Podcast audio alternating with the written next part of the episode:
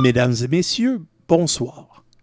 L'équipe du Disto Show tient à vous informer que l'émission qui suit a été enregistrée et produite en collaboration avec les règles sanitaires mises en place par le gouvernement du Québec. Nous continuerons dans les prochains épisodes d'agrémenter cette nouvelle expérience. Donc, merci à vous, chers auditeurs du Disto Show 2.0, pour votre confiance. Avertissement. Le contenu qui suit pourrait ne pas vous offenser. Nous préférons vous en aviser. Das war ein Befehl! Der Angriff Steiners war ein Befehl! Wer sind Sie?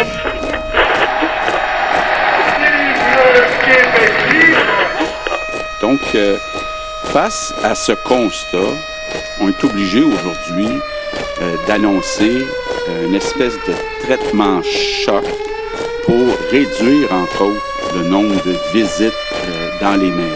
Donc, c'est pour ça que je vous annonce qu'à compter de samedi qui vient, pour quatre semaines, on va avoir un couvre-feu au Québec de 8 heures le soir à 5 heures le matin. Ça veut dire qu'à part de pour aller travailler, les personnes ne pourront pas euh, être à l'extérieur de leur domicile entre 8 heures le soir et euh, 5 heures le matin, donc du 9 janvier jusqu'au 8 février.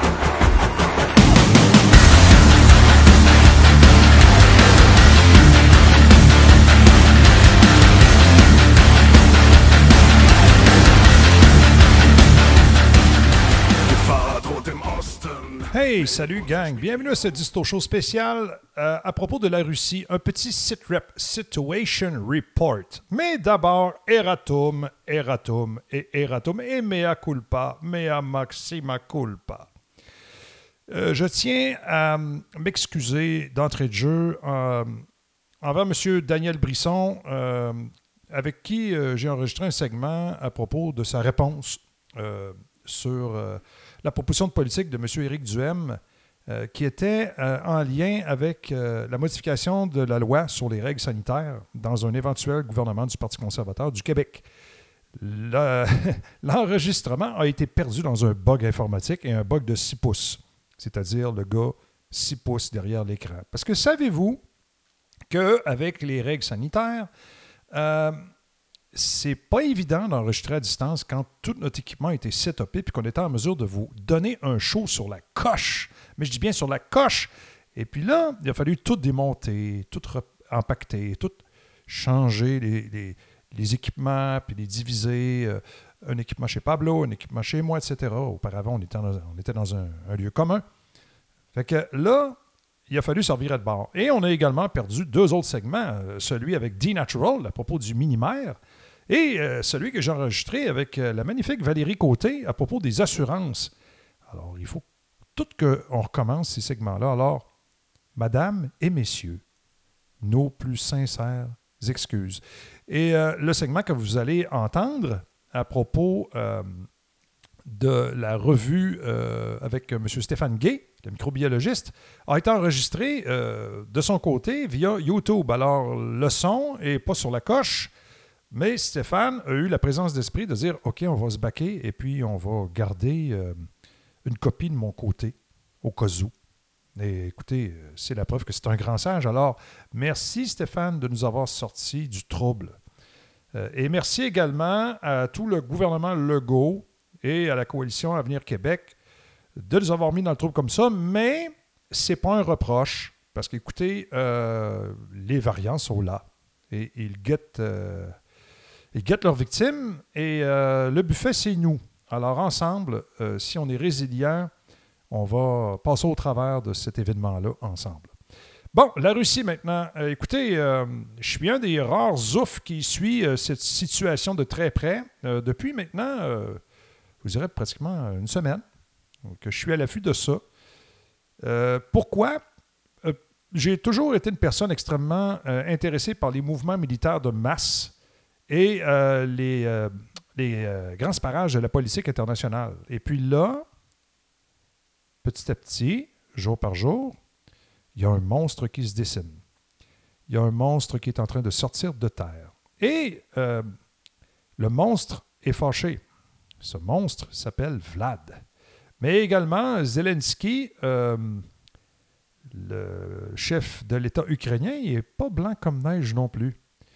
Puis les Biden là-dedans ne sont pas blancs comme neige non plus. Alors, euh, avant de commencer mon topo, il faudrait peut-être faire un petit retour sur les événements clés qui se sont produits. Premièrement, les Ukrainiens ont déplacé une importante force de l'infanterie, des blindés, de l'artillerie, des lance-roquettes multiples, etc., des chars près de la ligne de contact avec la zone qui est disputée euh, par un groupe séparatiste qui est soutenu par la Russie dans la région de Donetsk et de Luhansk, ce qu'on appelle le Donbass.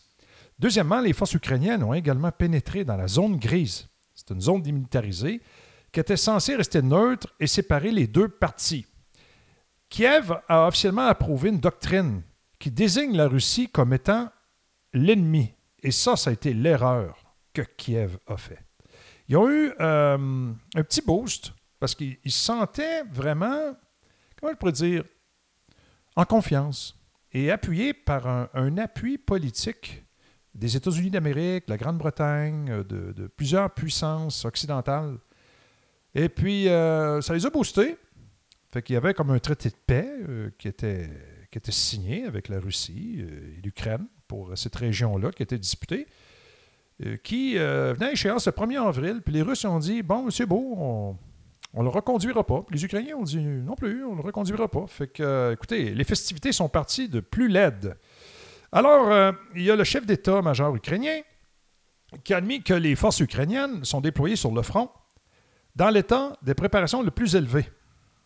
Puis eux, l'Ukraine, euh, ils ont perdu la Crimée dans ce qu'on appelle, on, va se le dire, un coup d'État.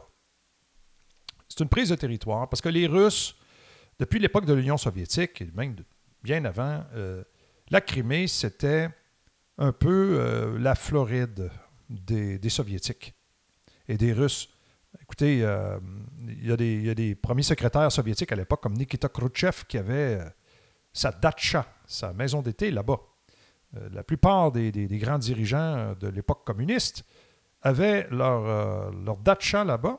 Et euh, un certain Vladimir Poutine, il a récemment construit un, somptueux palais, mettons. une toute petite maison qui ferait pâlir d'envie les démarrais ici à sa gare. Mettons que la résidence des démarrais, c'est peut-être le hall d'entrée du palais de Vladimir Poutine. Fait que les dingos de la diversité qui dirigent désormais la diplomatie américaine, les Biden et les Harris, ont fait de nombreuses déclarations en faveur de l'Ukraine. Mais ça, c'est de bonne guerre. L'OTAN n'est pas parvenu à un quelconque consensus à propos de la situation ukrainienne. L'Allemagne semble être la principale raison, bien que euh, Angela Merkel euh, vient de, de, pogner le feu au cul et puis euh, considère maintenant la situation comme étant explosive et dangereuse pour la paix mondiale. Les Polonais ah, la Pologne. C'est un beau pays, ça. Provoque maintenant ouvertement la Russie en envoyant des navires militaires de surface et également un, sous-marin et des avions à proximité directe des navires russes qui installent les pipelines du Nord Stream 2 dans la Baltique. Ils sont allés un peu faire du harcèlement. Même dans un cas, il y a un navire de pêche polonais qui a même éperonné un navire russe en invoquant des problèmes de moteur. Ah bon. Euh, L'Associated Press rapporte que le général Mark Miley s'est entretenu avec le général Valery Gerasimov, chef d'état-major des forces armées russes, et le général Komchak, chef d'état-major des forces armées euh, ukrainiennes. Il y a eu des, tentatives de taxation par derrière, mais ça, c'est pas réellement.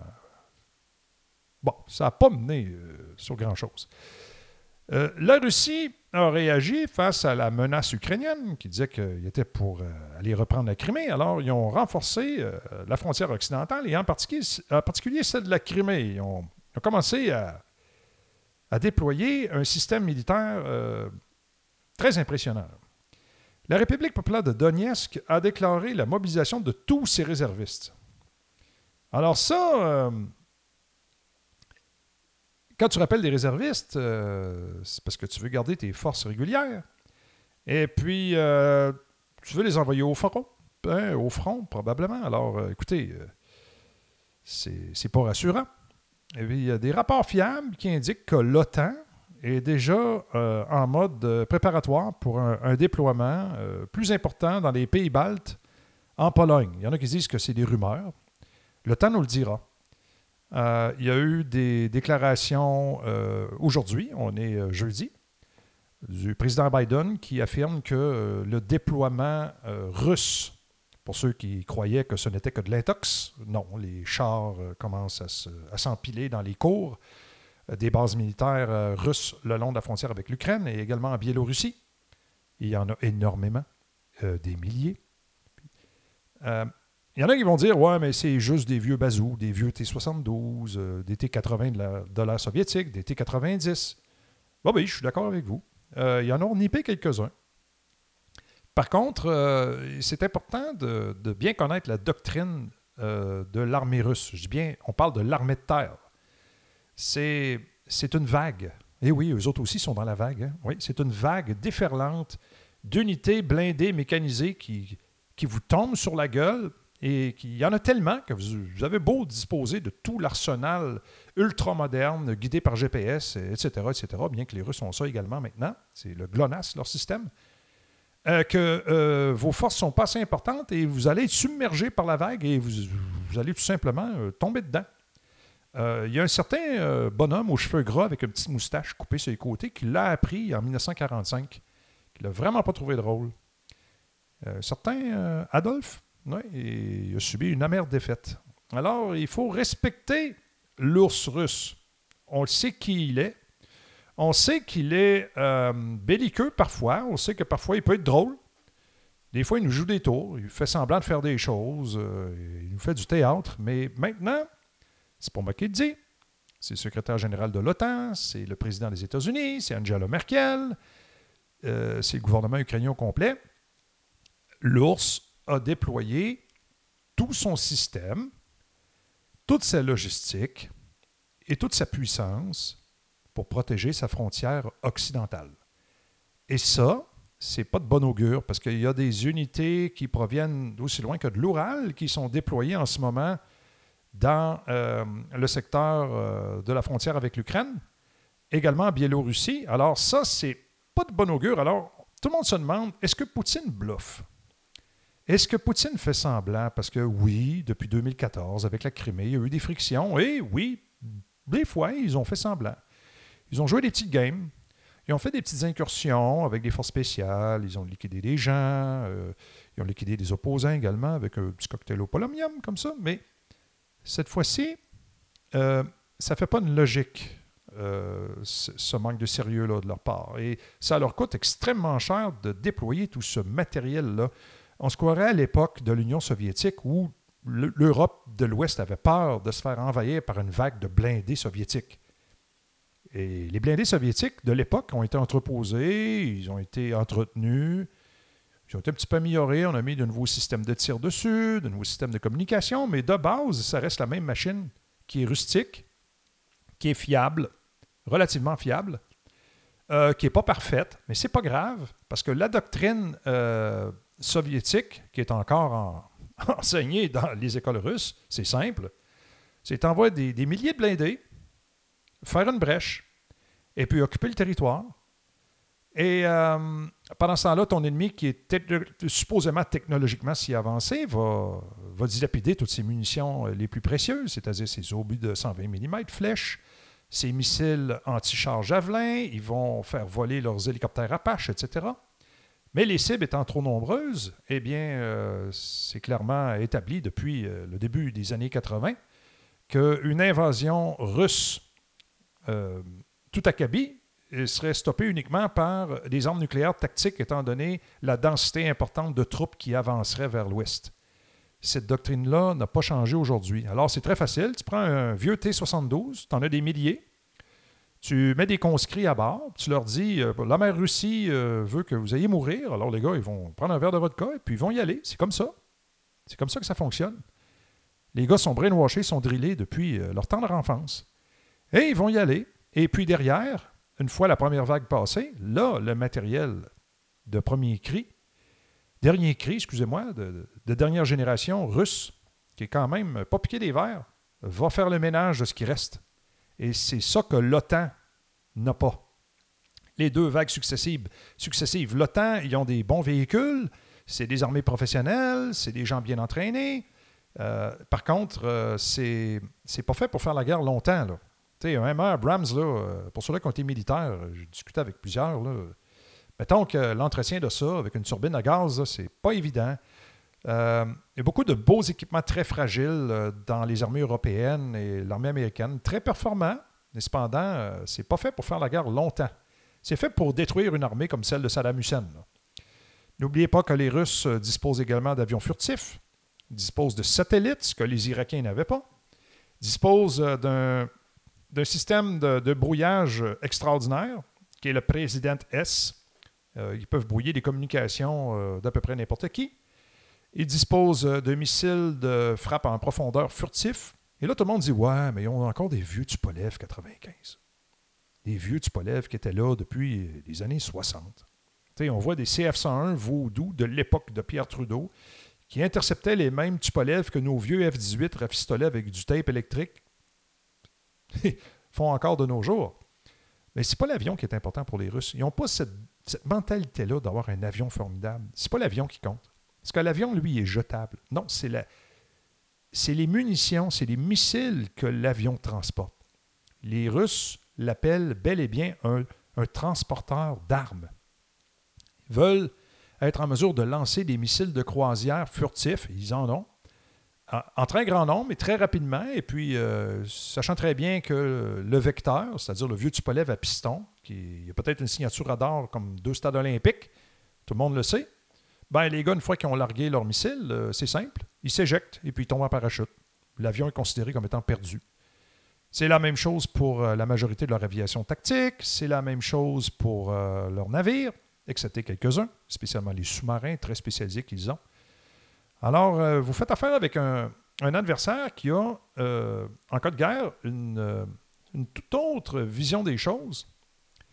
Dans la tête de, l'état-major russe, la majorité des, gens sont expendables, comme on dit en anglais, sont, jetables, sauf ce qui est très important pour eux, c'est-à-dire les, armes stratégiques et les, les armes antiaériennes de dernière génération qu'ils ont. Les Russes euh, sont en mesure euh, de fermer l'espace aérien de l'Europe s'ils le désirent avec les missiles S-400 qu'ils ont en stock. Ils peuvent euh, tout simplement faire comme ils ont fait cette semaine, c'est-à-dire qu'ils ont envoyé un NOTAM, ça c'est comme une espèce de permis pour circuler dans un espace aérien. Ça donne des indications de risque aux pilotes de l'aviation commerciale et militaire en même temps qui, ont, qui ont accès au même système, qui disent écoutez, cette semaine, ils ont dit au-dessus de l'Ukraine, eh bien, euh, aux avions commerciaux, elle n'est pas là, parce que l'espace aérien, il n'est pas sûr. Fait que l'Ukraine servirait de barbe. Ils ont dit euh, Ouais, mais vous n'avez pas juridiction sur l'espace aérien ukrainien, vous, vous êtes des Russes. Les Russes ont tout simplement répondu Non, vous ne comprenez pas. C'est que nos systèmes sont capables de se rendre très loin en Europe. Et si on décide qu'on ferme l'espace aérien, il va être fermé. Si vous voulez vous y aventurer, c'est à vos propres risques. Alors, euh, cette semaine, on a également euh, appris par le ministère euh, des Armées de la France qu'il y a eu un exercice de contrôle de frappe nucléaire euh, qui, euh, qui a mis, a mis en route tout le système français de dissuasion nucléaire. C'est, une drôle de coïncidence. Je veux dire, moi, avoir été à la place du président français avec les, les tensions qu'il y a en ce moment, j'aurais reporté l'exercice. Non. Et ils ont décidé qu'il y allait à fond de train. Ils ont sorti tout ce qu'il y avait. Euh, les avions de commandement et contrôle, euh, les sous-marins, les avions de chasse, euh, les avions de ravitaillement, etc. Et puis, à le bout, les Russes, eux, ils voient ça. Et aujourd'hui, au moment même où je vous parle, il y a eu une dépêche que j'ai mise sur mon Twitter qui parle de l'aviation britannique. Eh oui, l'aviation britannique qui a, déployé, qui se prépare à déployer des jets en Roumanie pour dissuader la Russie.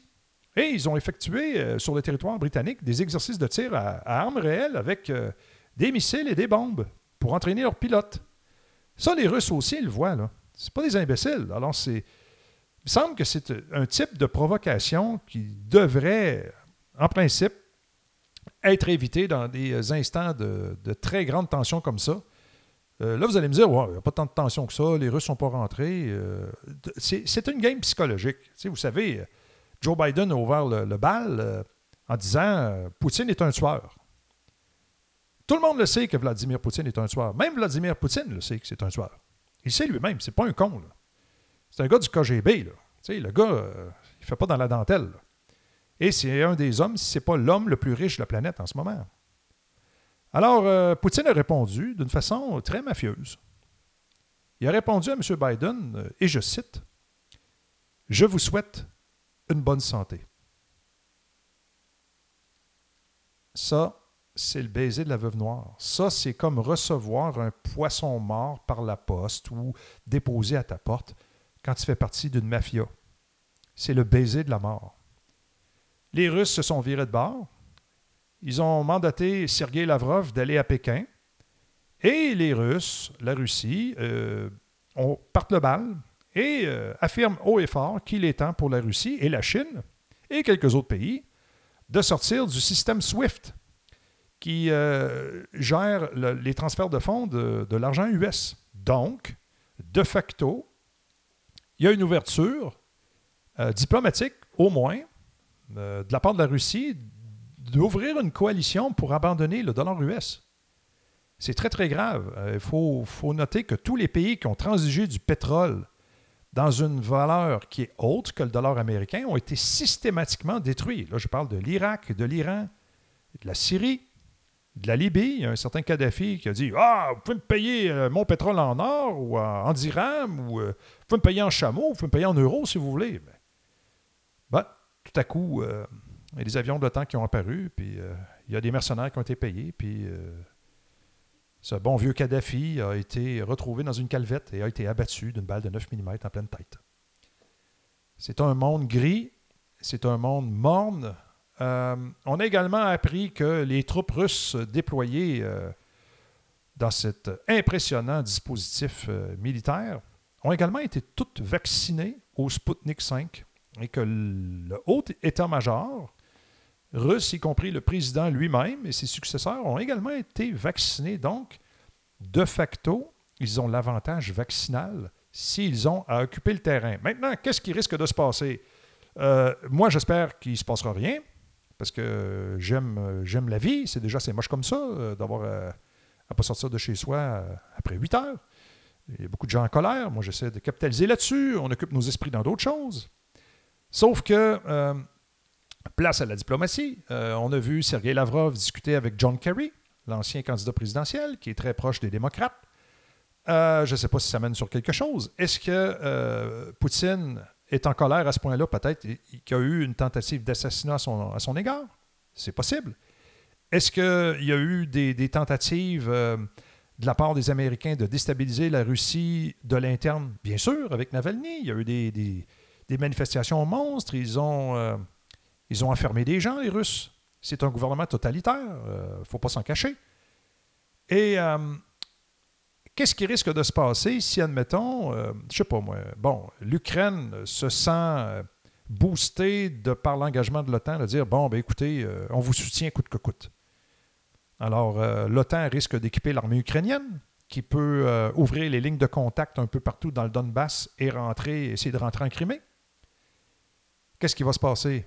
Les Russes ont une doctrine qui est très importante, c'est-à-dire que, tu sais, il y en a qui vont dire, bah, les Russes sont pas si épeurants que ça, euh, ils n'ont pas réglé le problème du Donbass. Oui, mais le Donbass, a été un soutien logistique de la Russie. Il y a eu quelques, quelques militaires de carrière qui ont décidé qu'ils allaient servir euh, l'État de Donetsk, qui est sur euh, le côté des séparatistes russes. Mais l'armée russe, avec toute sa logistique, toute sa puissance, n'a jamais été impliquée à 100% Oui, il y a eu des petits tombes matériels ici et là, mais on n'a jamais vu des trains complets de T, T-72 partir de l'Oural puis s'en venir vers la frontière.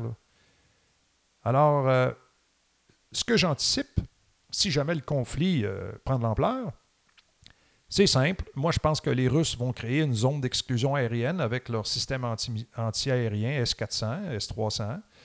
Ils vont, euh, ils vont ériger des patrouilles aériennes et Vladimir Poutine peut prendre le téléphone et ordonner à l'armée régulière russe d'entrer sur le territoire ukrainien. pour régler le problème une fois pour toutes, pour protéger la Crimée. Parce que euh, le gouvernement russe a affirmé cette semaine qu'il y avait 600 000 russophobes qui vivaient euh, dans l'extrême est de l'Ukraine, le long de la frontière, et qu'il faut protéger ces gens-là à tout prix. Alors, ce qui risque d'arriver, c'est qu'il y a des forces aéroportées qui vont euh, prendre des positions clés euh, à l'est euh, du fleuve Dniepr, très difficile à prononcer, le Dniepr. Et les, unités mécanisées importantes russes vont saisir le territoire en dedans de 3-4 jours s'ils le désirent. Parce que quand il y a 10 000 blindés qui débarquent, les Ukrainiens ne sont pas de taille.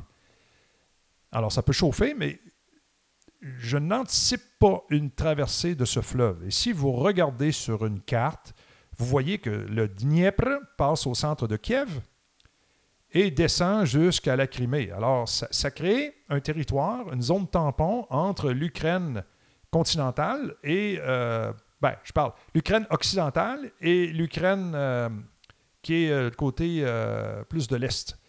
Alors, je pense que les Russes vont essayer de créer une république fantoche en allant chercher ce territoire-là jusqu'au au fleuve. Ils vont faire très attention, très attention excusez-moi, je déparle, j'ai eu une grosse journée de travail parce qu'au Disto Show, on a toute une vraie job. Ils vont créer euh, cet État-là, ils vont faire très attention de ne pas rentrer dans Kiev s'ils sont intelligents. Ils vont ceinturer Kiev, ils vont laisser peut-être euh, un plastron de, de- de 70 ou 80 km autour de Kiev. Ils vont rester ça là et ils vont occuper le territoire et ils vont dire, euh, comme ils ont fait à Crimée, on va, on va faire un référendum et euh, les russophobes qui sont dans ce territoire-là vont devenir russes ou vont euh, vivre dans une république indépendante, entre parenthèses, qui est un peu, euh, bon, fantoche, un peu comme la Biélorussie, par exemple. Que fera l'OTAN? Il y en a qui disent que l'OTAN fera rien, que c'est juste un bluff politique, que l'Ukraine veut absolument avoir une adhésion à l'OTAN pour se protéger. Une adhésion à l'OTAN, si l'OTAN décide d'accueillir les Ukrainiens de leur côté, euh, c'est pas un bon message, là. Parce que l'ours serait extrêmement fâché. Et là, ça pourrait prendre des proportions euh, gigantesques. Alors, si les Russes décident de rentrer, moi, je pense que euh, l'OTAN va jouer la carte politique. Ils vont les laisser rentrer. Euh, il doit y avoir une entente tacite comme quoi que ces forces-là ne traversent pas le Dniepr. Et tout ça va, s'étirer sur de très longues années avec une force de maintien de la paix, blablabla, blablabla. Mais si les chars russes entrent dans Kiev et traversent le Dniepr, là, on ne parle plus du tout de la même chose. Là, on parle d'une invasion en bonne et due forme. Et là, les conséquences sont inimaginables et euh, on ne veut pas rentrer jusque-là. Là, on rentre dans un scénario. Alors, ce que l'OTAN pourrait faire, c'est euh, donner un soutien logistique. Il y a déjà des troupes de l'OTAN, euh, des, des instructeurs sur le terrain. Ils pourraient soutenir l'aviation ukrainienne, c'est-à-dire effectuer des patrouilles pour empêcher les Russes de prendre tout l'espace aérien. Euh, L'OTAN a une excellente aviation. Cependant, les Russes ont une excellente défense aérienne et des avions quand même assez robustes et en quantité euh, quand même appréciable.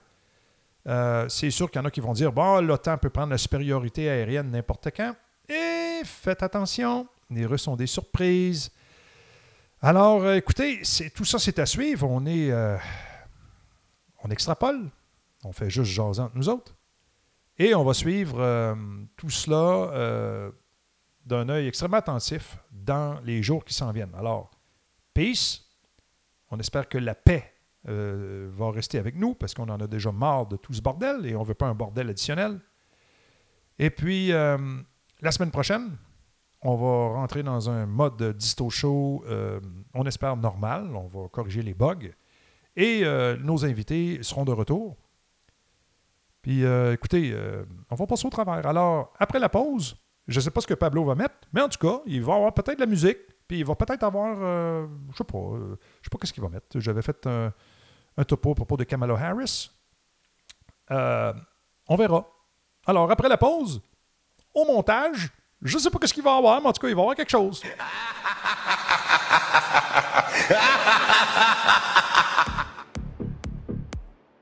Êtes-vous tanné de courir après le garagiste? Cette fois-ci, le garagiste vient à vous, spécialement pour vos pneus, le printemps et l'automne.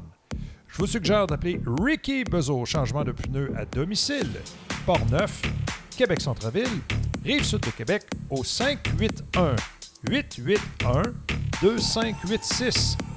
Pause, balancement, réparation, vente, service d'entretien sur demande avec une machine qui est vraiment pour la calibration des pneus et qui est mobile, qui va calibrer vos pneus et balancer sur la coche. Ricky Bezo, 581-881-2586. Changement de pneus à domicile, économique. Arrêtez de perdre votre temps à courir après le garage. Le garage vient à votre travail ou à votre domicile. Ricky Bezo, à votre service.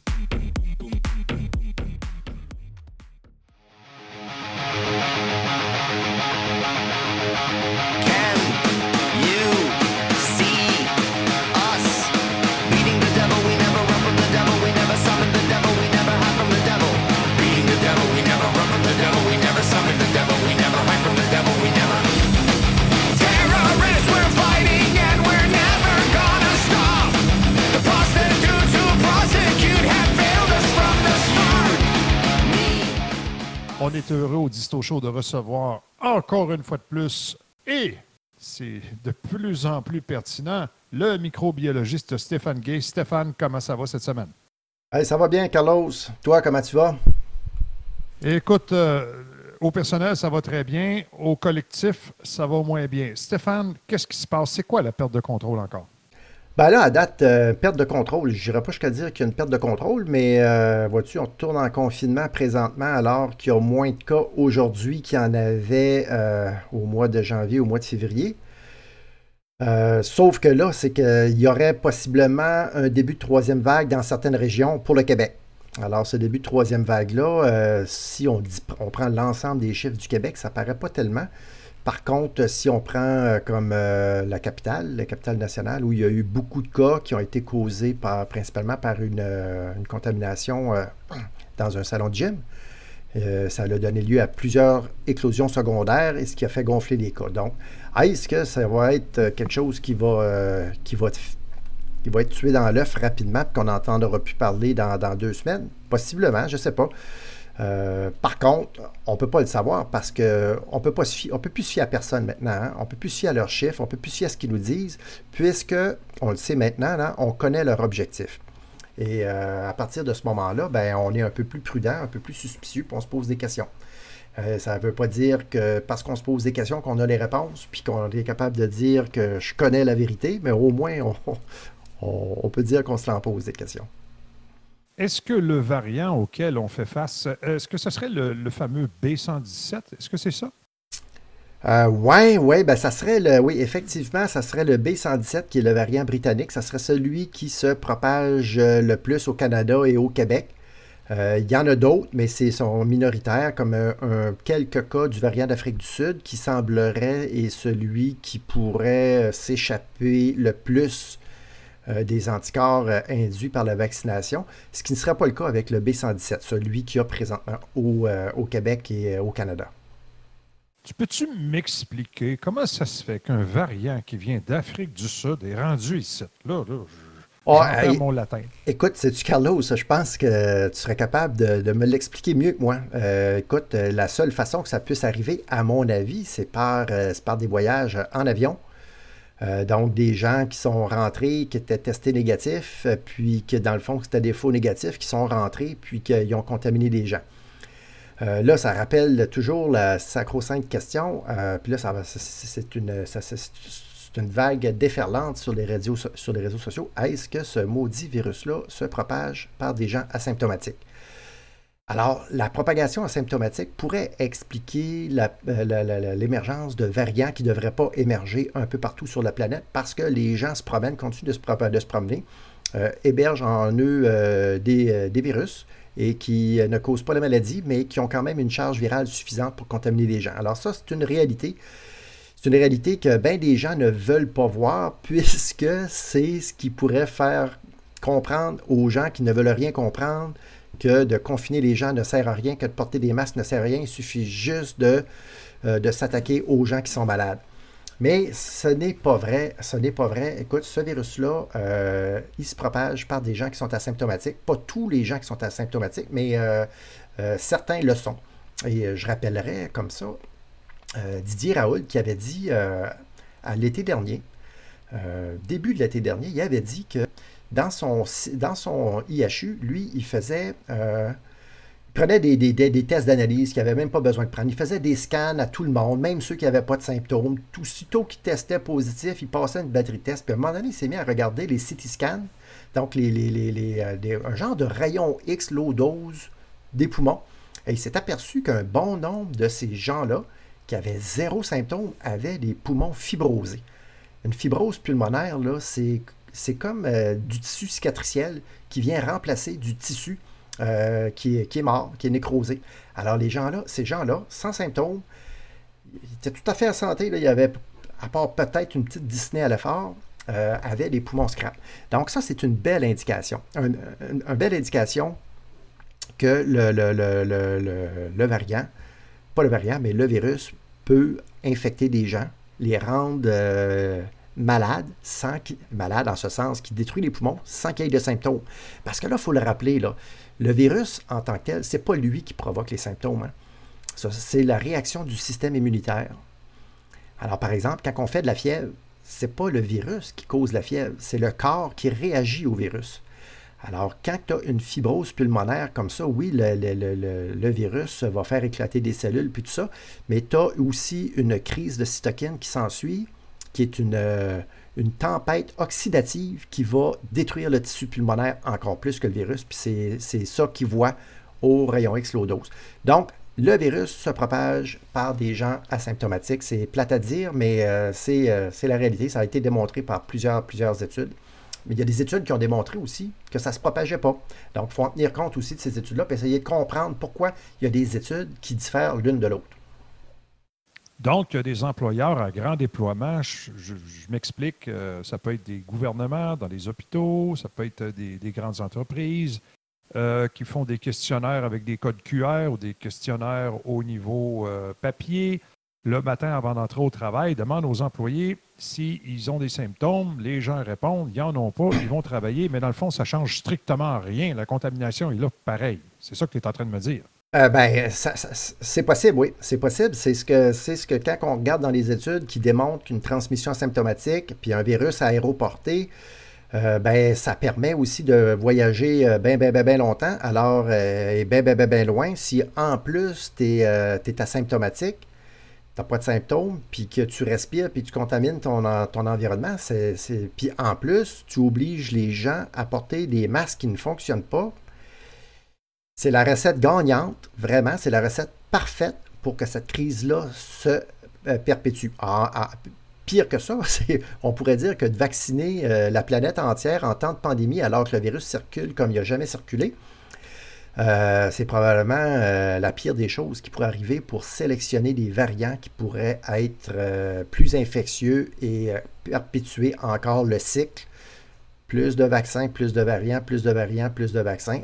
Au point où, à un moment donné, et ça c'est ma prédiction, on va nous dire très bientôt qu'on va avoir besoin d'un passeport vaccinal numérique, informatisé, géré d'une façon centrale, probablement par l'OMS ou une filiale de l'ONU, pour être capable de gérer tous ces variants-là et tous les anticorps qui circulent dans le sang de tous ces gens-là qui vont avoir décidé de recevoir le vaccin. Mais ils n'en viendront jamais à bout. Euh, comment que l'industrie des vaccins va faire pour venir à bout de ça? Euh, je sais pas. Moi, je pense que le vaccin, le, le- le vaccin va, va- va tout simplement nous permettre de vivre des différentes vagues successives de, euh, contamina- de confinement, liberté, confinement, liberté, confinement, liberté, euh, jusqu'à temps que les objectifs du développement durable mondialiste, globaliste soient, soient en place. Je pourrais te donner l'exemple de la Chi- de- de- du Chili. Le Chili, c'est un pays qui a le plus haut taux de vaccination en Amérique, en Amérique du Sud. En fait, ils ont un taux qui est comparable à celui du Royaume-Uni. Mais depuis la fin février, la troisième de février à peu près, il y a une augmentation en ligne droite. Euh, ça ne semble pas fléchir malgré l'augmentation de la vaccination. Donc, de plus en plus, les, les Chiliens sont vaccinés et ça ne bouge pas. Alors, il y a deux choses là-dedans. Soit que les vaccins ne fonctionnent pas contre le variant, OK, c'est-à-dire que les gens ont, reçu le vaccin, ils reçoivent le vaccin en masse, et puis euh, le variant, ben, euh, il ne fonctionne pas. Ça, ça pourrait être ça. Mais ça pourrait être aussi que ce virus-là, le virus qui circule en Chine, euh, soit compatible avec un phénomène ADE. Pas en Chine, mais au Chili, excuse-moi. Je sais pas si tu... tu- Donc, Oui. oui, oui, donc, donc euh, il n'y a pas d'issue possible. Je veux dire, ça va être euh, l'état d'urgence perpétuel, ça va être la lutte médicale perpétuelle contre cet, cet envahisseur-là. Ben, Euh, moi, c'est... on fait quoi? On, on laisse tous les avions au sol, on arrête tous les bateaux, tous les trains? euh, Ben non, moi je, moi, moi, je le pense pas, mais je veux dire, si, si- si- tu sais, admettons là, que, bon, OK, le Chili est vacciné. Je dis la Chine tout le temps, c'est le Chili est, est vacciné, vacciné au moins, même plus le Royaume-Uni, toute proportion gardée avec la population, et les cas augmentent. Les cas augmentent. Alors, soit que le gouvernement dit, OK, écoute, euh, il semble que soit que la vaccination ne fonctionne pas, la vaccination ne fonctionne pas, à ce moment-là, on va, on va arrêter les gens d'arriver euh, du Chili, si euh, les vaccins ne fonctionnent pas. Puis nous, ben, on veut vacciner notre monde. Alors, si on permet aux variants du Chili ou du Brésil, hein, c'est pas exactement la même chose, mais ça pourrait être le variant du Brésil, si on permet à ça de rentrer euh, au Canada, ben, puisqu'on partage les mêmes vaccins, hein, les vaccins qui sont donnés au Chili, ce sont les mêmes qui sont donnés au Royaume-Uni, en Israël qu'au Canada. Donc, il me semble que ça devrait alerter quelque chose. Alors, pourquoi est-ce que les cas au Chili ne cessent d'augmenter malgré la vaccination massive là-bas? Alors, il faudrait qu'on se penche sur cette question-là. Euh, une question Et- d'un auditeur, Ben Benoît. Les vaccinés peuvent contaminer les non-vaccinés. Est-ce vrai? Les vaccinés peuvent contaminer les non-vaccinés. Est-ce vrai? Écoute, c'est une question à plusieurs volets. La réponse rapide, c'est oui. Mais je pense que, je sens connaître Ben Benoît, euh, beaucoup de gens me posent ces, questions-là depuis que Van der Bosch a fait son- sa sortie médiatique, qui a fait le tour du monde euh, comme euh, c'est pas possible. Alors, la réponse rapide, c'est oui, je vais te dire pourquoi. Parce qu'on n'a pas fait la preuve, et même les études que les compagnies pharmaceutiques comme Pfizer, BioNTech ont publiées sur, suite à la vaccination, ils ont vu qu'il y avait un titre viral dans les voies aériennes supérieures avec le, le- le- le SARS-CoV-2. En fait, ils ont donné le vaccin. Ils ont entendu que la réponse immunitaire se produise. Ensuite de ça, ils ont challengé les individus avec une autre infection. Quand je dis des individus, je parle des animaux. Et ils se sont rendus compte que euh, dans les voies aériennes supérieures, et pas dans, le, voie- euh, pas dans le creux des poumons, mais mettons dans l'arrière-gorge, le nez, puis tout ça, il y avait une charge virale qui était aussi grande que les non-vaccinés. Alors ça, ça leur fait dire que tu as bien beau avoir le vaccin, on n'est pas certain que tu ne vas pas contaminer quelqu'un. Alors même sans symptômes. Alors la, réponse à cette question-là, c'est oui. Mais ce que Van der Bosch euh, disait, lui, il poussait l'idée que la vaccination va induire des anticorps hautement spécifiques, donc des IgG qui vont s'attaquer à une petite partie du virus. Juste les petites spicules, les petites affaires qui dépassent, pas le reste de la structure, juste ça. Alors lui, ce qu'il disait, Van der Bosch, il disait ces anticorps-là, hautement spécifiques, vont détruire l'immunité naturelle, les IgM. Mais ça, OK, lui, là, je ne suis pas en train de dire qu'il a tort, là, je veux dire, il est hautement plus compétent que moi, mais moi, j'ai cherché, euh, j'ai cherché dans la littérature où c'était discuté ça, j'ai jamais rien trouvé. J'ai écouté nombre de spécialistes qui ont, euh, qui ont euh, décortiqué sa vidéo. Il n'y a jamais personne d'immunologistes qui n'ont jamais entendu parler de ça. Alors moi, je ne sais pas d'où ça vient, cette histoire-là, que les IgG, donc que le vaccin va réduire à néant l'immunité, qui va faire que ça va être une bombe sanitaire extraordinaire. La bombe sanitaire extraordinaire, si elle est pour venir, et ça c'est mon opinion, ça va être par un phénomène ADE, pour Antibody Dependent Enhancement, comme les variants. euh, au Chili puis au Brésil, c'est pas exactement les mêmes variants, mais dans les mêmes proportions, mais c'est les mêmes variants.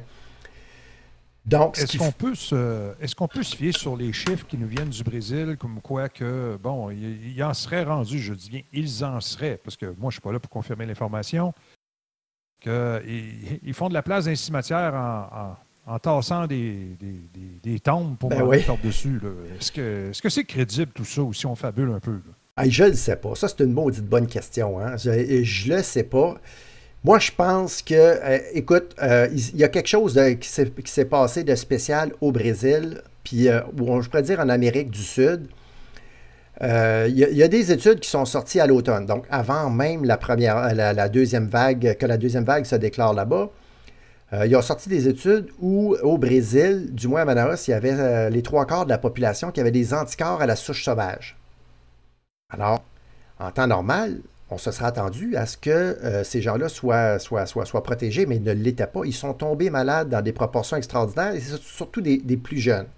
Ça semble être ce qui se passe aussi au Chili.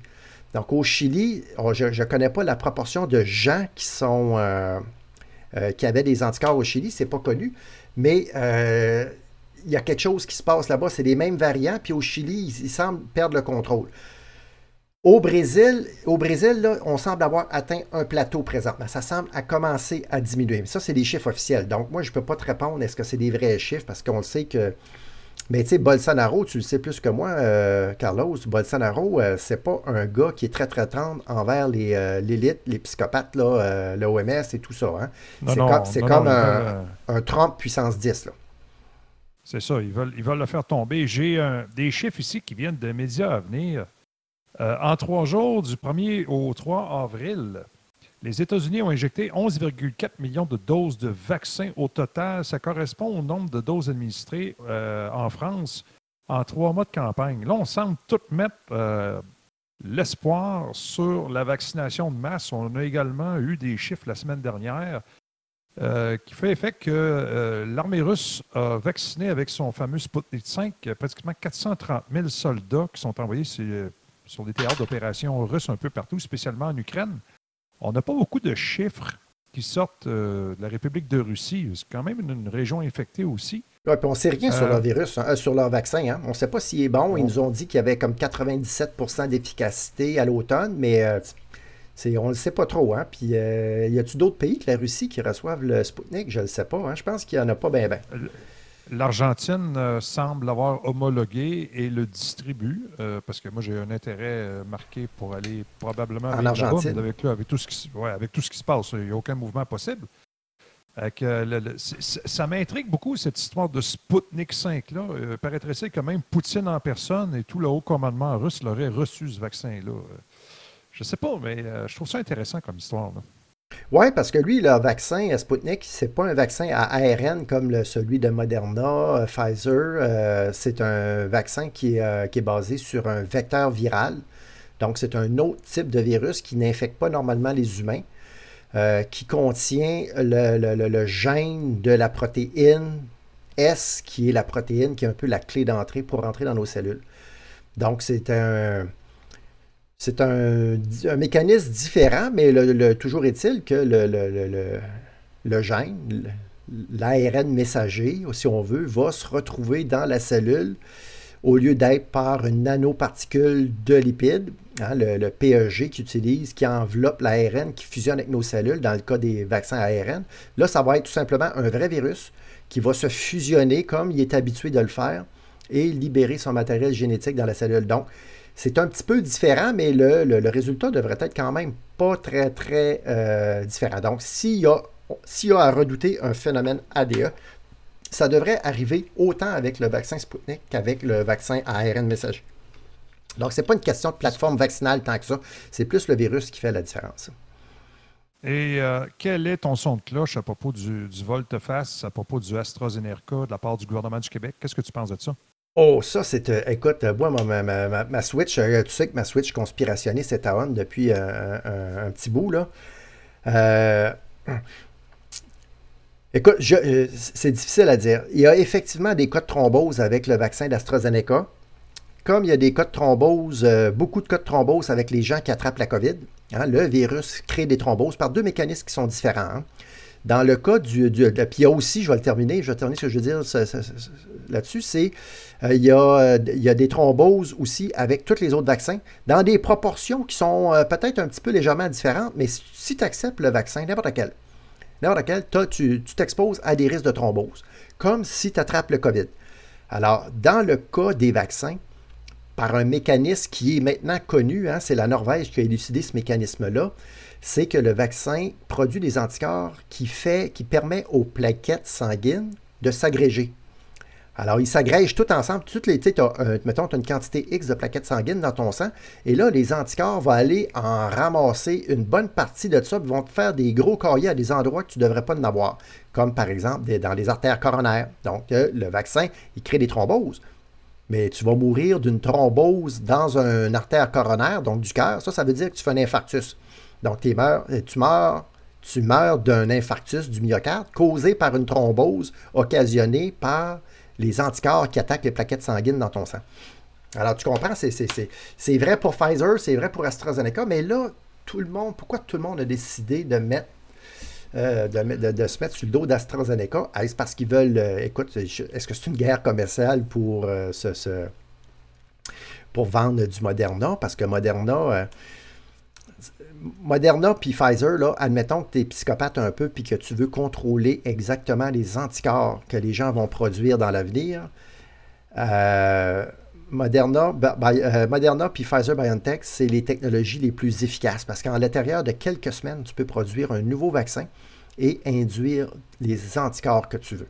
Alors ça, c'est vraiment intéressant pour des psychopathes de contrôler si on pense que l'effet ADE peut être une arme. Hein, donc, le virus, c'est co- c'est comme un missile et les anticorps produits par le vaccin, la tête nucléaire. Il faut que les deux se rencontrent pour qu'il y ait des dommages. Ouais, Alors, si tu, dans une tête de conspirationniste comme la mienne, euh, si, tu veux, euh, si tu veux créer beaucoup de dommages, comme par exemple dire à Bolsonaro, euh, tu vas exactement écouter ce que j'ai à te dire, sinon ça va mal aller pour toi et ta, ta population, ben, c'est pas compliqué. Hein? Tu t'organises pour avoir un effet ADE. Mais là, je, sais qu'il n'y a pas de vaccination qui a eu lieu à- au Brésil, là, je le sais. Là. Je, te, je te donne juste un exemple. Au Brésil, c'est. Sauf qu'au Brésil, euh, les anticorps qui sont produits, ils ont été produits par une primo-infection avec le virus sauvage. Exactement le même euh, virus qui a été utilisé pour faire la vaccination. Donc, il y aura au moins un type d'anticorps qui serait identique. là. Donc, euh, je ne sais pas qu'est-ce qui se passe avec le Pfizer d'AstraZeneca. Euh, moi, si on, me, do- si on me donnait le choix entre euh, AstraZeneca, Pfizer BioNTech ou, euh, ou Moderna, ben, c'est clairement ni un ni l'autre. j'en veux aucun. C'est, clair et net. C'est même pas une question dans ma tête. C'est, une question qui se pose pas. là. Il y, a des, il y a des dépêches qui nous viennent d'un peu partout ici. J'en ai une qui vient du newindianpress.com. Euh, ça s'est passé dans la ville de Mirzapur, en Inde. Puis, euh, ce qui commence à être intéressant, c'est ici, ça parle d'un travailleur euh, qui vit dans la ville, dans le village de Bahuti Basita, qui est décédé à l'âge de 38 ans euh, de caillot au cerveau. Bon, on a, euh, on a la dépêche comme quoi que la personne est décédée du caillot au cerveau, on a la dépêche comme quoi qu'il y avait 38 ans, mais il ne mentionne plus le vaccin responsable. Maintenant, c'est rendu qu'ils font attention. Ouais. Ben. Ouais, là, euh, là on- ce qui semble se, se dégager, c'est que tant que c'est pas prouvé hors de tout doute que c'est le vaccin qui est la cause, on va mettre la cause du décès euh, imputable à autre chose. Donc, euh, tu sais, si on commence à voir des, justement chez des jeunes comme ça, des ACV, des crises cardiaques, des thrombophlébites, toutes sortes d'affaires comme ça, puis qu'on voit ça monter en flèche, mais que c'est pas le vaccin qui est en cause, ben, on va pouvoir se poser la question si effectivement c'est pas le vaccin qui est en cause. Parce que il y a une volonté claire, une volonté très claire de ces psychopathes-là, de cette élite psychopathique-là, de vacciner la planète entière. Alors, il n'est pas fou de penser que tout va être mis en œuvre pour convaincre la population de se faire vacciner. Je ne sais pas, Carlos, si tu as vu la presse à un moment donné, là, euh, ils, ont, dit euh, chez les enfants de 12 ans et moins, euh, ou de 12 ans, tu as 100% d'efficacité contre, la, contre le, le- le vaccin, avec le vaccin. Donc, le vaccin, chez les 12 ans, tu as 100% d'efficacité. T'as- T'as-tu vu cette, cette- cette- cette affaire-là passer, toi? C'était dans la presse. Oui, j'ai vu passer des trucs comme ça, mais écoute, je trouve ça tellement terrifiant. Maintenant, je prends, je prends de Mais- moins en moins la peine de les lire parce que Mais- ça, ça me fait freaker. euh, tu sais, quand tu mets ta Switch à on et tu te mets à réfléchir, là, on sait que le vaccin, on sait que le vaccin euh, protège contre les formes graves. Ils nous l'ont dit, il faut continuer de se masquer, la distanciation, parce qu'on peut être encore contagieux. Puis par contre, si vous l'attrapez, ben, ça va être les formes graves. Mais là, d'aller nous dire que le vaccin protège contre les formes graves chez les 12 ans et moins, qui de toute façon sont 100% à ne pas avoir de formes graves, tu comprends que c'est un peu rire de nous. Est-ce que les écoles sont de vastes vecteurs de sujets asymptomatiques, selon toi? Ben, euh, euh, au secondaire, oui, je pense que oui, euh, parce que c'est ce que les études démontrent. À partir de 10-11 ans, c'est une étude coréenne qui le démontre, les, les, enfants à partir de 10 ou 11 ans, 12 ans, ont une charge virale qui est à peu près semblable à celle des hommes, des adultes. Par contre, pour les enfants, ce n'est pas le cas. Donc, pour les enfants de, de 12 ans et moins, il n'y avait pas suffisamment de virus pour pouvoir dire qu'il y a une transmission asymptomatique. OK? Et euh, dans les périodes de crise comme ça, où les fabricants non seulement sont poussés dans le dos en matière de recherche et développement, mais également en matière de production, j'ai ici euh, un autre, euh, une autre dépêche euh, qui vient de, de TheBT.tv qui stipule que 15 millions de doses de vaccin Johnson Johnson ont été rejetées après mélange d'ingrédients qui n'a pas fonctionné. Est-ce qu'on est certain à 100% que le produit qu'ils veulent nous injecter est, est 100% correct ou s'il peut avoir des batchs parfois ou c'est plus problématique? Oui, c'est ça. Euh, ben, écoute, ça a été fait, ça été fait à la haute. Euh, un, vaccin, normalement, prend entre, on dire, entre 7 et 15 ans, là, euh, dépendamment des vaccins, pour être mis sur le marché. Effectivement, ça, c'est une technologie qui est nouvelle, qui n'a jamais été testée en tant que vaccin chez les êtres humains. Et ça a été développé en quelques mois. Donc, évidemment qu'on n'a pas le recul nécessaire. Comme Richard Marchand, le, médecin infectiologue, microbiologiste, spécialiste des vaccins de l'Institut de cardiologie de Montréal, lui a dit que si on n'était pas en temps de pandémie, euh, fort à parier que ce vaccin-là n'aurait jamais été approuvé parce que la phase 3 d'aucun des vaccins qui est administré aujourd'hui, la phase 3 n'est pas terminée. Donc la phase 3 va se terminer en 2022, ce qui classe ces vaccins-là euh, dans la catégorie de, de vaccins expérimentaux. OK. Il y a eu des problèmes de thrombose avec l'AstraZeneca. Il y a eu les dérèglements euh, menstruels chez Pfizer. Euh, maintenant, Johnson Johnson, on a vu des épisodes de peau qui se détache, gonfle et devient rouge. Ouais. Et ça, c'est dû à quoi, là? Ça, je ne le sais pas. Je n'ai pas, pas lu là-dessus. Euh, je ne me suis pas informé non plus là-dessus. Mais ça peut être, tu sais, comme c'est une réaction immunitaire. Est-ce que ça peut être une réaction auto-immune? Un des problèmes avec ces vaccins-là, les vaccins, euh, surtout euh, Johnson. Peut-être pas le cas de Johnson Johnson, ça peut pas être ça parce que c'est un c'est la, réplication du virus et euh, intrinsèque au virus lui-même et non à l'ARN messager modifié qui est injecté. Donc non, je ne pourrais pas te répondre, je ne sais pas pourquoi est-ce qu'il y a ces réactions. Est-ce que c'est une réaction auto-immune? Possiblement. C'est plus susceptible d'arriver avec des vaccins ARN qu'avec des vaccins comme, comme celui-là. Mais tu sais aussi, il faut dire qu'on injecte des millions de personnes. Des millions et des millions de personnes. Donc, euh, euh, les effets indésirables graves, tu sais, comme 0,01% euh, 0,01% pour le virus de la grippe, ça ne fait pas bien de monde parce qu'il n'y a pas grand monde qui a le vaccin, qui accepte le vaccin contre la grippe. Mais quand tu donnes des centaines de millions de doses, 0,01% ça se compte en centaines de milliers. Qu'est-ce que tu penses également de l'organisation du processus vaccinal? J'ai entendu parler en Ontario des femmes enceintes laissées à l'extérieur et des personnes âgées à la pluie battante, à la neige battante. Ici, on a entendu parler à Québec, euh, bon, d'un bordel total lors de l'administration des vaccins. Les gens sont, sont collés les uns sur les autres en attendant d'avoir leur dose. C'est quoi qui se passe? On dirait qu'on n'est pas capable de rien organiser comme du monde, que ce soit en Ontario ou au Québec. Qu'est-ce ouais. a? Écoute, Je ne sais pas, hein, tu sais, euh, nous autres, on est là derrière notre, notre clavier, notre ordinateur, puis on chiale. sais, si on était. Moi, je peux te dire, oui, si, mets-moi à la place là, de ces gens-là, puis c'est sûr que j'aurais fait les affaires différemment, puis il n'y en aurait pas eu de contamination dans, dans les CHSLD, mais tu sais, c'est facile pour nous autres de dire cela. Alors, je ne sais pas si ces gens-là sont purement incompétents ou qui n'ont aucune compréhension de ce qui se passe, ou ils ne savent pas qu'est-ce qu'un virus aérosolisé puis permettent de mettre en place des, des, événements comme ça qui favorisent la propagation du virus. Alors, euh, de laisser une personne au froid à plus battante, un, c'est un stress psychologique, c'est un stress, un stress physique, tu as une sécrétion de cortisol dans le sang et là, ton système immunitaire, il crache. Alors, quand tu combats un virus, on combat tout un virus euh, à 24 heures par jour, presque 365 jours par année. Quand on tombe malade, c'est parce qu'on a perdu le combat. Mais on combat des virus, des, toutes sortes de virus à, tout instant de notre vie. Alors, quand que tu as, par exemple, les gens disent Ah, on, va, on dehors au froid puis on attrape le rhume. Non, on ne l'attrape pas, on perd la bataille. Le froid crée un stress sur notre système immunitaire, puis on perd la bataille, puis c'est là que le, virus prend le dessus sur le, système immunitaire et il se propage d'une façon exponentielle jusqu'à temps qu'il y a un autre mécanisme immunitaire qui embarque, qui déclenche les symptômes, qui là, qui va prendre le contrôle de l'infection.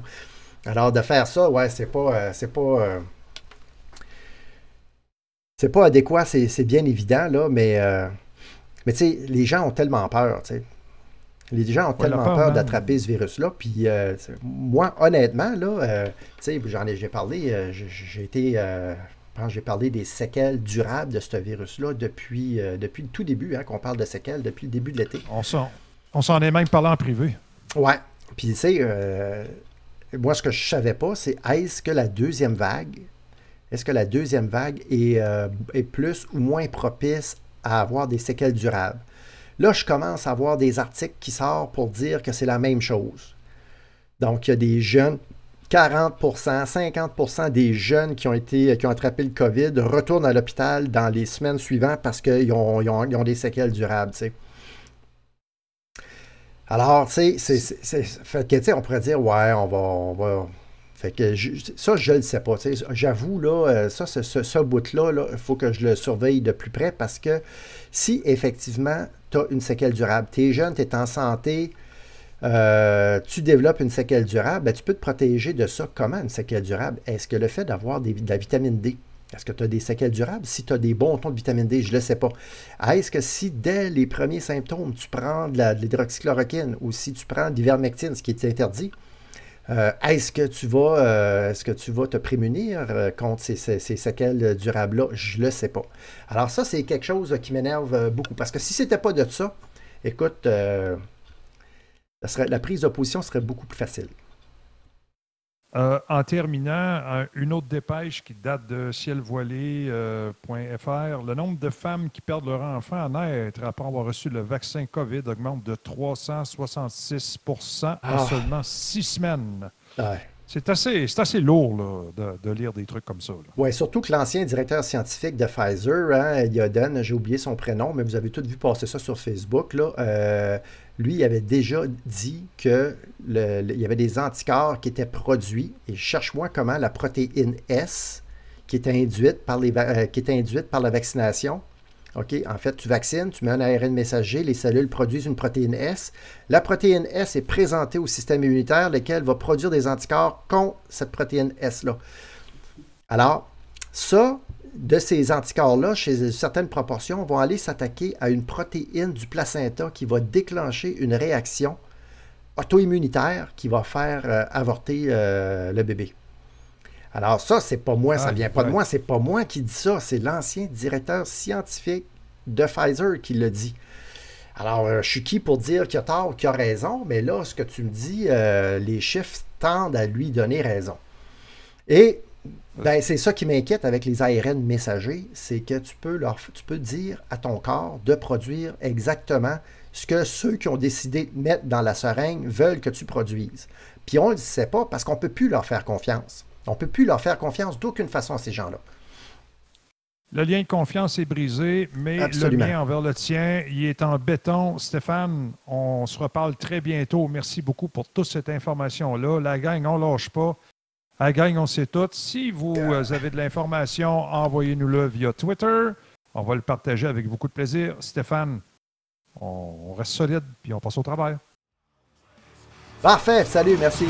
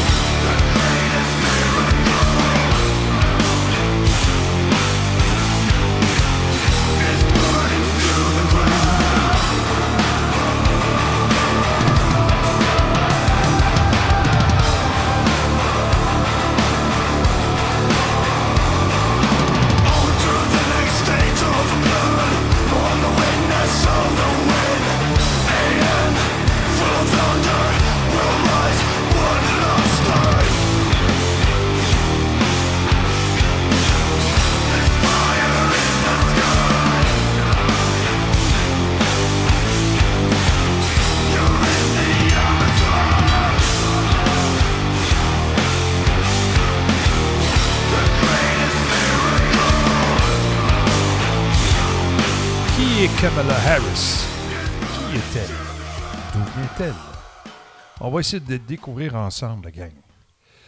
Après l'élection de Biden à la fonction suprême, sa colistière devient la première femme de l'histoire à occuper le poste de la vice-présidence. Je vous l'avais annoncé euh, quelques semaines avant.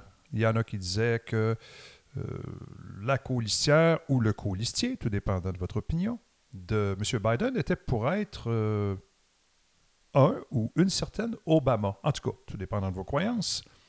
Euh, J'avais une source qui euh, m'affirmait tout à fait le contraire. J'ai fait une infographie, je l'ai postée. Elle est encore là. Vous pouvez descendre dans mon profil Twitter. Les preuves sont là. Bref, trois femmes avaient auparavant figuré sur l'étiquette présidentielle sans jamais remporter l'élection. Faisons un petit peu d'histoire ensemble. Geraldine Ferraro, colistière du démocrate Walter Mondale, vaincu par euh, Ronald Reagan en 84. La fameuse euh, fille de l'Alaska Sarah Palin, colistière du républicain John McCain, vaincu par Obama en 2008. Et enfin, une certaine méconnue euh, Hillary Clinton, candidate démocrate battue par un certain Donald Trump en 2016. L'ascension de Kamala Harris à la vice-présidence est d'autant plus historique qu'elle est également membre des communautés asio-américaines et afro-américaines. Mais ça, moi, je m'en fous un peu. Parlons un peu de son enfance. Oui, il n'y a pas beaucoup de gens qui sont au courant de l'enfance de la belle Kamala. Une enfance marquée par la contre-culture californienne. Elle est née à Oakland en 64, d'un père jamaïcain et d'une mère immigrée indienne. Son prénom signifie fleur de lotus en sanskrit et fait référence à une divinité hindoue. Ça témoigne directement de ses origines maternelles, tout ça. Euh, dans l'Amérique des années 60, en plein bouillonnement culturel, ses deux parents sont des activistes convaincus, du monde de gauche, même extrêmement gauche, mais gauche pas à peu près, qui l'amènent régulièrement aux marches euh, euh, données en soutien au mouvement des droits civiques. Ça, c'est correct.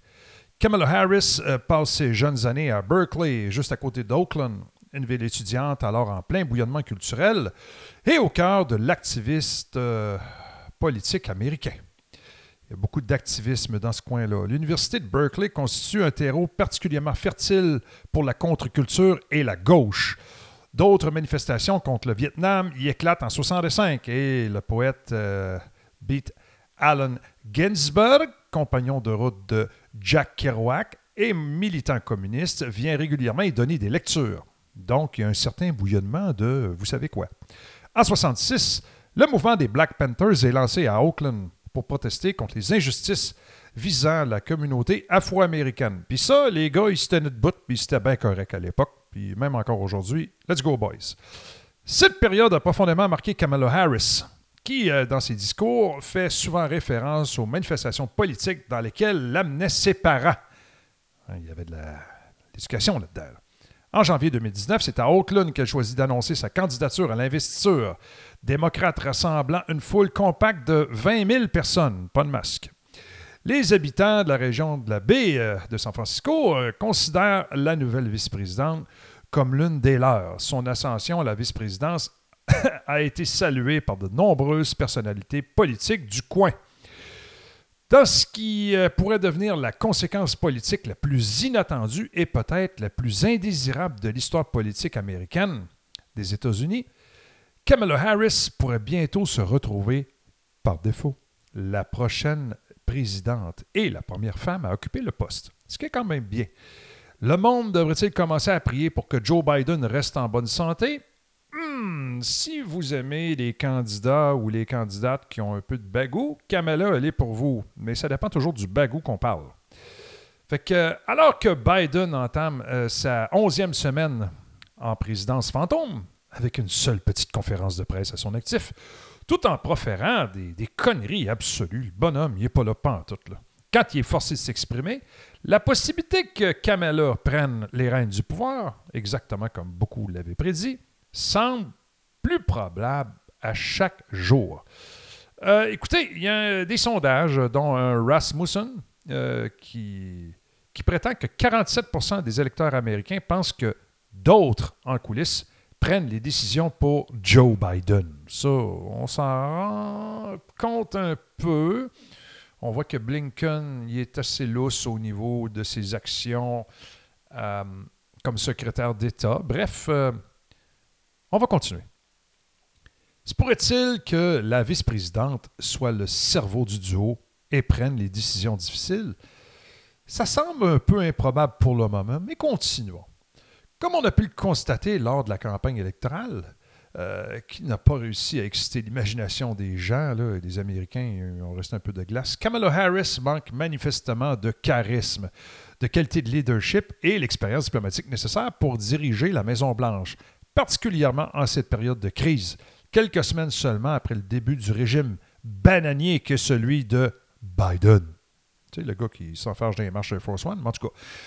Néanmoins, Harris est, est exactement le genre de leader que les puissances derrière le trône veulent désespérément après les quatre années de présidence incontrôlable de Trump, qui a coupé les ailes des faucons politiques, fermé la frontière, aux illégaux réinvestis dans l'industrie manufacturière américaine.